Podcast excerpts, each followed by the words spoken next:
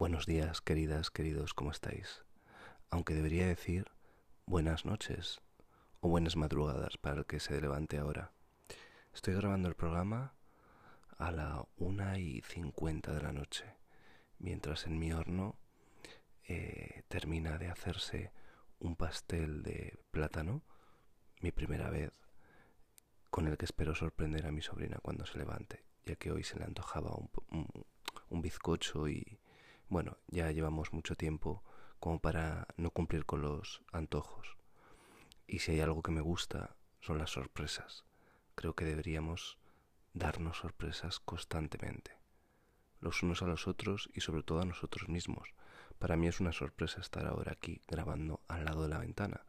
De hecho, me da hasta miedo hablar alto, hablar con mi voz normal, porque mm, tengo la sensación que voy a despertar a los vecinos y es curioso, porque hay un silencio, que es un silencio que abraza, es un silencio pacificador, no, no es un silencio cortante. Quizás ese silencio cortante de los primeros días, de las calles vacías, ha dado paso a la calma. Ya sabéis que me gusta.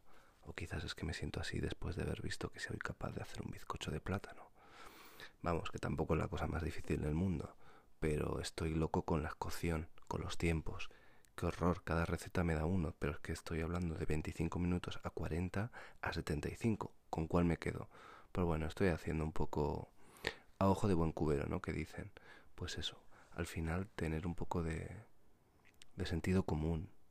Quizás ese sentido común el que el que más echo de menos en este momento, ¿no? Ya os contaba ayer que veo demasiado cuñadismo y demasiado criticar por criticar, ¿no? Y mm, creo que el sentido común es el que nos va a salvar. Hoy por fin es viernes y de nuevo vamos a estar en compañía de alguien. Pero os voy a poner una canción antes de presentarlo. La verdad que es muy curioso grabar hasta ahora y me dan ganas de hacer una especie de, de grabación de campo y que escuchéis el sonido de, de mi reloj de Josh Nelson, pero el sonido que da en mi habitación es una especie de sonido amortiguado y cada noche me acuna de una forma u otra. Algunas también me desvela. O mejor dicho, me acompaña en el desvelo. El desvelo que me va a provocar a mí este mundo de la cocina, Dios mío. Estoy entre la pasión y el deseo, vamos, es como una nueva relación. os digo una cosa, al final 75 minutos, ya os diré en el próximo programa qué tal ha ido, pero bueno, con el truquito de métela el cuchillo y tal, y si sale mojado todavía está, no está, pues es que sale mojado, pero claro, si es que lleva mucho plátano y tal, igual es que tiene que estar mojado siempre, no lo sé, pero me sentía un poco casi como Iba a hacer un símil, pero bueno, no lo haré. Con... No lo haré. Porque os hablaba de las sorpresas y em, si hay alguien que me ha dado algunas muy buenas sorpresas y que en general em, tenerlo en mi vida es una sorpresa y lo fue, ¿no? La forma en la que llegó y la forma en la que nos conocimos pero sobre todo al final los buenos amigos te das cuenta que, bueno, pues que, que es el tiempo, ¿no? El que los hace. Y muchas veces son las circunstancias en las que apareces como, como una historia de amor que comience en, durante una pandemia. Pues quizás es el peor momento, pero quizás es el mejor, ya os lo dije, ¿no? Lo decía Dickens. ¿Quién soy yo para llevarle la contraria? Eh, Hoy volvemos a ser nosotros, volvéis a ser vosotros, porque mm, después del relato de Alicia, em, como os contaba ayer, sois varios los que me habéis expresado vuestras, bueno, vuestras dudas también, ¿no? A la hora de, de hacer una grabación. Le preguntaré a algunos de los amigos psicólogos que sé que escuchan el programa el por qué el ser humano cambia tanto cuando le dicen que está grabando. es, es, alucinante. Yo llevo 20 años trabajando con actores y con personas que no son actores, con cámaras, y efectivamente por eso valoro tanto al buen actor, porque es muy difícil hacer una grabación y que quede de forma natural, y hacer una grabación y aprenderte algo y que parezca que te sale de forma natural. Por eso todos los que habéis intervenido me habéis contado de el tiempo que habéis necesitado y en general de la, de la poca naturalidad que notáis en vuestra voz y vuestro relato. Bueno, mm, el próximo invitado, con el que os voy a dejar en breve, os puedo asegurar que cada vez que me llama, que es mucho y en, esta, en este momento me ha ayudado muchísimo en los peores momentos, es alguien que con su voz consigue animarte, estés como estés, tiene una capacidad de escucha, pero sobre todo una forma de transmitir la alegría y la energía que yo pocas personas conozco así. Y es curioso porque porque a, la hora de mandarme su audio, pues él mismo me decía que notaba que había perdido esa, esa fuerza que él sabe que tiene. Porque al final cada uno, cuando te conoces bien, sabes lo que tienes. Y si hay algo que tiene Antonio, es fuerza, es energía y es positividad y mucho, mucho, mucho buen rollo.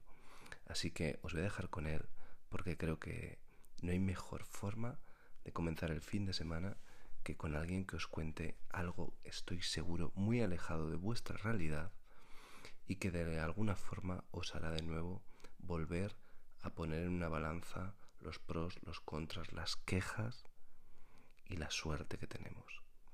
Os abrazo, me voy a sacar el pastel y, y espero que os guste.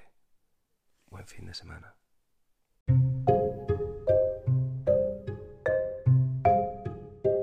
Hola a todos. Para los que no me conocéis, me llamo Antonio. Amigo de Juan desde hace unos cuantos años. Aquí ha amanecido soleado y han previsto veintitantos grados. Dan unas ganas de salir a la calle pero habrá que aguantarse y quedarse en casa, que es donde mejor se está, por cierto. Pues nada, os voy a contar un poco sobre mí. Eh, yo tengo una máxima, que es hacer feliz a una persona al día, como mínimo. Ya sea con una sonrisa, con una caricia, con una mirada. Y de esa manera, bueno, yo también soy feliz. O sea que espero que con esta intervención alguien termine al menos sonriendo. Así habré logrado mi propósito del día. Para continuar contándoos un poquillo, yo soy de esas personas que por mi trabajo se le considera esencial, ya veis. Yo pensaba que antes tan solo en mi casa, mis amigos me sentían así, pero no, por lo visto se ve que soy esencial para todos. Bueno, pues ahí estamos. Eh, me siento libre para ir a trabajar y trabajo en una cárcel. Una de esas contradicciones que tiene la vida, sentirte libre, cárcel. Y, nada, y cuando llegas allí pues tienes eh, hoy en día la sensación que eres un poco el malo de la película, porque ellos te miran con recelo, con ese respeto que da el miedo de, este a lo mejor está lleva el virus y te puede contaminar, te puede infectar. Aparte de eso, bueno, luego hay otras incongruencias como eh, tener que participar en una en separar una pelea en el patio de dos internos o de cuatro o de cinco y cuando te los llevas a aislar y a lo mejor tal vez tienes que terminar atando a uno con sujeciones mecánicas a una cama eh, te plantas allí dentro entre cinco y seis personas, entre los profesionales y el propio interno.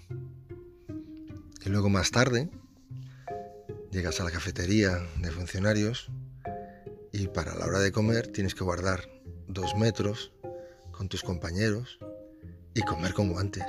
Y entonces dices, bueno, nos hemos vuelto un poquito locos, ¿no? Aparte de eso, yo tengo una vida bastante tranquila. Mi confinamiento son los días que descanso del trabajo. Yo trabajo a 135 kilómetros de donde vivo, vivo en la playa. Y nada, me vengo para aquí, estoy con mi pareja, disfruto de mi terraza, de las vistas, del oler al mar, aunque lo veo, pero no lo cato. Y poco más, poco más. Muchas fotos. Y no sabéis lo muy afortunado que me siento. Imaginaros, hoy en día la única preocupación que tengo es eh, elegir qué peli veo, una serie, leerme un libro, seguir haciendo fotos en todos los rincones de mi nueva casa. Bueno, así es fácil. Yo la verdad que si pudiera me quedaba todos los días en casita, relajado, hasta que nos digan que esto más o menos se ha pasado y que podemos empezar otra vez a sacar la cabeza por aquí o por allá. Vosotros aprovechad. Espero, también es cierto que me siento muy afortunado por no tener que llorar la muerte de ningún ser querido. Eso es fundamental. Evidentemente que la gente que, que lo tenga que hacer tiene que ser extremadamente duro. Para ellos, pues nada, mucho ánimo. Y para los que no, pues eso, a seguir adelante, a disfrutar. Os eh, voy a recomendar una canción que es de Christine W. Eh, la conocí esta canción en, Canadá en, una fiesta que se hacía o se hace todavía años alternativos entre Montreal y Nueva York. Y mm, era algo así como, mi inglés es muy malo, Feel What You Want. Y es del 94, del 1994. Bueno, ahí os lo dejo. Un fuerte abrazo para todos y espero pues al menos haberos dado un poquito de ánimo. Hasta pronto.